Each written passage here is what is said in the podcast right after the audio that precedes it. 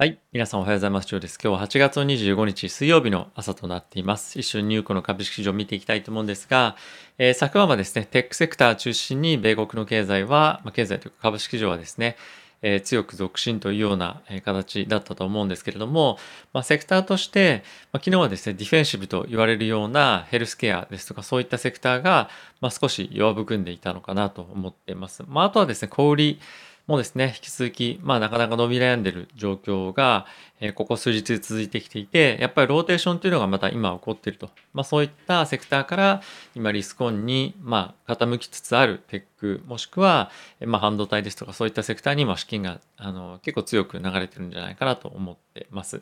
で、このトレンドなんですけれども、まあしばらく僕は続くんじゃないかなと思っているので、まあ皆さんもご存知の通り僕のポートフォリオ、まあそういったところに今資金が寄っているので、まあ継続して、えー、ポートフォリオ維持をしていきたいなと思っています。で、昨晩に関してはまた僕はですね、ちょっと、えー、インデックスの取り崩しを行って、えー、またですね、GAFAM に対して、まあ、資金を今入れているというようなオペレーションを、えー、行いました。はい。まあ、インデックスの取り崩しプラス、まあ、入金というところのあの機能したんですけれども、そのあたりをまあ少し、え調整したっていう感じですね。なので引き続き、えー、テック中心に、あと半導体ですね、NVIDIA とかそのあたりも、えー、さらにポジションを積んだというような機能オペレーションを行いました。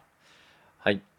えっ、ー、と、指数見ていきたいと思うんですけれども、えー、まずはですね、ダウがプラスの0.09%、S&P がプラスの0.15%、ナスダックがプラスの0.52%、ラッセル2000がプラスの1.02%、米国の10年債の金利なんですけれども、1.3というところまで上昇して、上昇幅は約4ベースポイントというようないうような上昇幅になっていました。全面的にリスクオンっていうところまではまあ言いづらいぐらいの上昇幅ではあったんですけれども、まあ、引き続きリスクオンの兆候っていうのは今後も継続していくと思いますし、やっぱりこう、あの、今週注目されているジャクソンホールでの、えー、コメントがですね、出てくると思うんですが、今までであれば、えー、このタイミングで、えー、テーパリングの開始時期っていうコメントが出てくるんじゃないかっていうような意見が結構出てたんですが、ここに来て、まあ、一挙にそのコメントもですね、かなりトーンダウンをして、え、今、後ほどちょっとご紹介をするんですが、一応発表時期、テーパリングの発表時期としては11月っていうようなところにずれ込んでいくというような予想が強くなってきましたので、まあ一旦ですね、リスクオンモードに再度戻って結構株式上としては引き続き上昇が期待できるんではないかなと思っています。いずれにせよまあテーパリング発表されたからといって、えー、株式上がですね、大きく下落するような、まあ、ことは僕は、あのまあ、織り込んでないし、逆に落ちたとしても別に気にする必要は正直ないかなと思っています。まあ、もしそういったことが起きれば、まあ、僕はインデックスあのに、まあ、インデックスの ETF ですね。そこに入れている資金を、まあ、おそらく、まあ、全部売って個別株にあの入れようかなというふうに今は思っています。はい。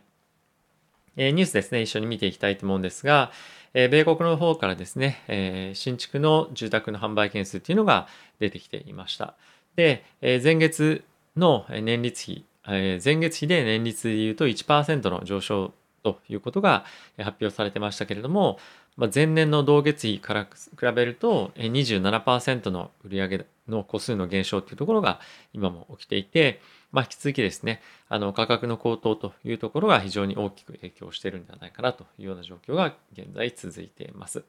で、えー、さらにですね、あの価格の鈍化っていうところが、すみません、価格の上昇による販売の鈍化っていうところが、えー、見込んでいるような人も、えー、このニュースの中ではいたりして、えー、引き続きですね、結構住宅の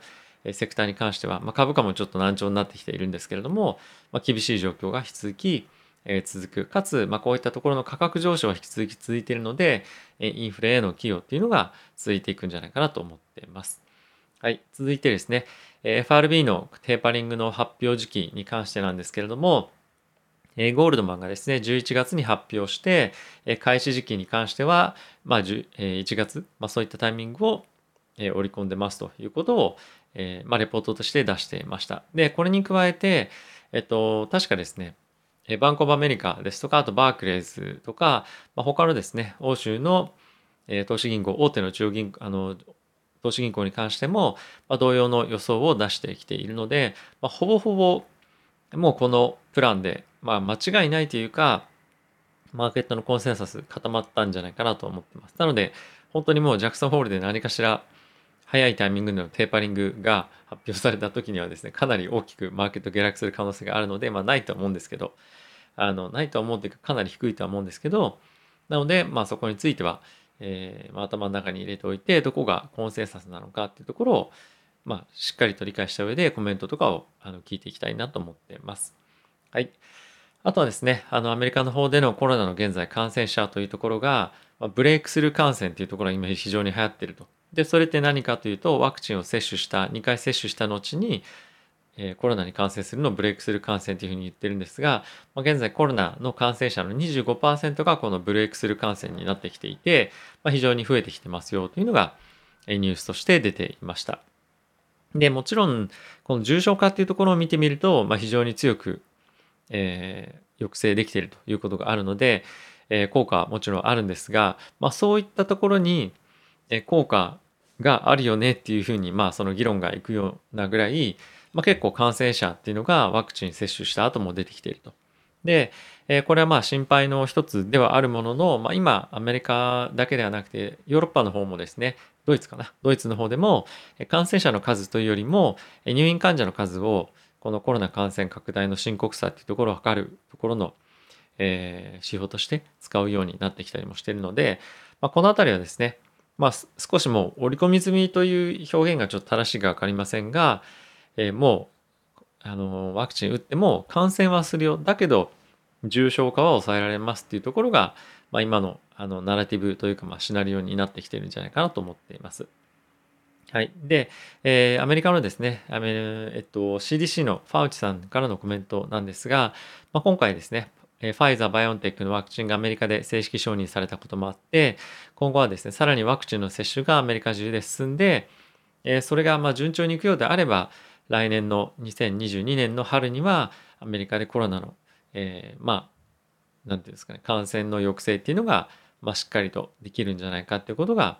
え、コメントとして出ていました。まあ、そんなにうまくいくかなっていうのが正直なあの感想ではあるものの、まあ、いかにアメリカの方で、え、このワクチンの接種の義務化っていうところを推し進めていくかというのが、ま、焦点になるかなと思っています。でやっぱりもうこ、あの、なていうんですかね、えー、国の関連機関ではもう義務化が、もうマストに今なってきていて、かつアメリカの大手の企業ですね、こういったところもマストになってきていると。で、えー、後ほどちょっとご紹介をしようと思っていたんですけれども、ゴールドマン・サックスなんかに関しては、えっ、と、まあ、オフィスに、彼らのオフィスに来る人、すべての人に対して義務化ということを発表もしていました。なので、えー、もう、あの、かなりの範囲、この義務化っていうのがアメリカの方では進むというのが、今のところの状況ではあるので、まあ、この、まあ、来年の春抑えられるかどうかっていうところは別としてワクチンの義務化っていうのはアメリカではかなり強く今後も進んでいくんではないかなと思ってます。日本に関してはこの辺りの、えー、まあ、指標示っていうのが政府からは出てきてはいないので、まあ、どうなるかっていうのは引き続き注目をしていきたいと思います。はい。で、ところ変わってなんですけれども、アジアの方では、え引き続きですね、えデルタ、えま、デルタ株の感染拡大っていうところが今、え、非常にアジアでは広まっていてそれがインフレをさらに引き起こすんじゃないかっていうことを言っていました。まあそれどういうことかっていうと、まあアメリカにですね、物を供給しているアジアの国々で、なかなかですね、経済の活発化っていうのが起こらない。で、それは、まあ、製造とかっていうところが追いついてないっていうところにつながっていくと思うんですが、そうすることによって、アメリカへの、えーまあ、製造物ですねそういったところの供給がなかなか回復してこないそのことによって、えー、まあ、供給ラインっていうのがですね断たれてしまって、えー、まあ、物が足りないでは、まあ、その少ないものの中にえたくさんのお金が殺到してインフレが起こると、まあ、そういったことが今後も継続して起こっていくというところが非常にえ今懸念をされています。はい。で、まあその一方で中国なんですけれども、ここ最近非常にですね、え大きくマーケット、株式市場は下落していましたが、え人民銀行がですね、え中小企業を中心に余震の拡大というところを行っていくことをですね、表明したこともあって、中国経済っていうのは、まあ、一旦少し、あの、まあ、戻ってくる可能性があるんじゃないかっていうような希望的観測がですね、出てきたりとか、あとは先日 JD.com の決算が出てきていて、まあ、非常に良かったんですよね。なので、このあたりがゲームチェンジャーというか、あの、主要目を少し変えるような今、要因となっていて、今上昇しているとは思うんですけれども、まあ、これがさらに回復してくるかどうかっていうところに今注目が集まっていて、先日ちょっとツイートもしたんですけれども、キャシーさんもですね、JD.com の株を買ったりとかしてるんですよね。中国株に関してはもう完全にポジションを外しに行ってはいたんですけれども、まあ、少し JD の関しては、えポジションを残していたり、で、かつ今回また買い戻しているというようなオペレーションが行われていて、中国への見方っていうのが少しずつもしかすると変わってくる可能性はあるので、このあたり注目をしていきたいと思います。はい。あとはですね、中国が今回、米軍がですね、アフガニスタンに、えー、ま、滞在とか駐在していたタイミングで、アフガニスタンの人々に対して人権の侵害があったんではないかということを非難をしていて、アメリカ責任取れみたいなことをですね、コメントしていました。で、今後は、もしかするとタリバンが、その人権侵害へのあの調査っていうところを行っていくらしいんですけれども、結構そのもう、あの中国と米国の政治的な溝っていうのが、本当にもうどんどんどんどん深まっていってるなというのが、あの、まあ、ヘッドラインを見ても感じられるんですけれども、まあ、今後は、えーまあ、上場している、アメリカに上場している企業に対して、え厳しい規制っていうのをアメリカとしてもかけていくでしょうし、まあ、あの、本当にどこまで行ってしまうんだろうっていうあの感じではあるんですけれども、継続的にアメリカ、そして中国のこの2国間の非常に緊張感っていうものはどこまで高まりを見せるのか。で、もし緩むポイントが何かあるとすれば、おそらく、えっと、なんていうんですかね、二酸化炭素まあ、温室効果ガスの排出禁止とか、まあ、そういったあたりのトピックだけだと思うんですよね。なのでまあそのあたりで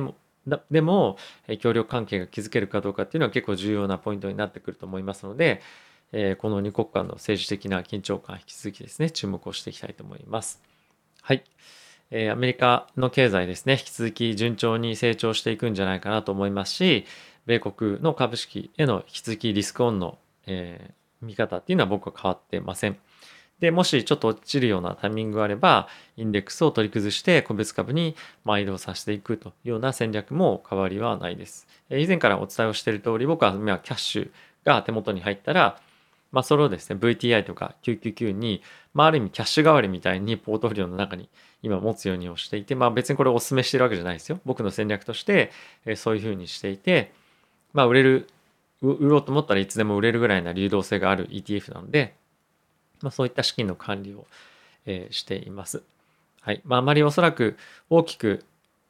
株式市場がセットバックというか下落するようなことも考えづらいっていうのが元にある考え方ではあるので、えー、まあなかなかそれが考え方としてひっくり返るようなイベントがまあなさそうでもあるので同じような戦略で継続をしていきたいと思います。はい。えー、週末ですね、ちょっとセミとか虫取りに行って僕自自分でちょっと今あのカメラで自分の顔を見ながら、えー、撮影はしてるんですけどもなんかすごいあの焼けたなというので夏をそんなに旅行行ったり満喫してるわけでもないのになんとなくその日焼けだけしてるっていうのはちょっと複雑な気持ちなんですけれども もう夏もですねあの知らない間に8月終わってもう9月に入るのかっていうので、まあ、特にちょっと夏休みとかまだ僕取ってないんですけど、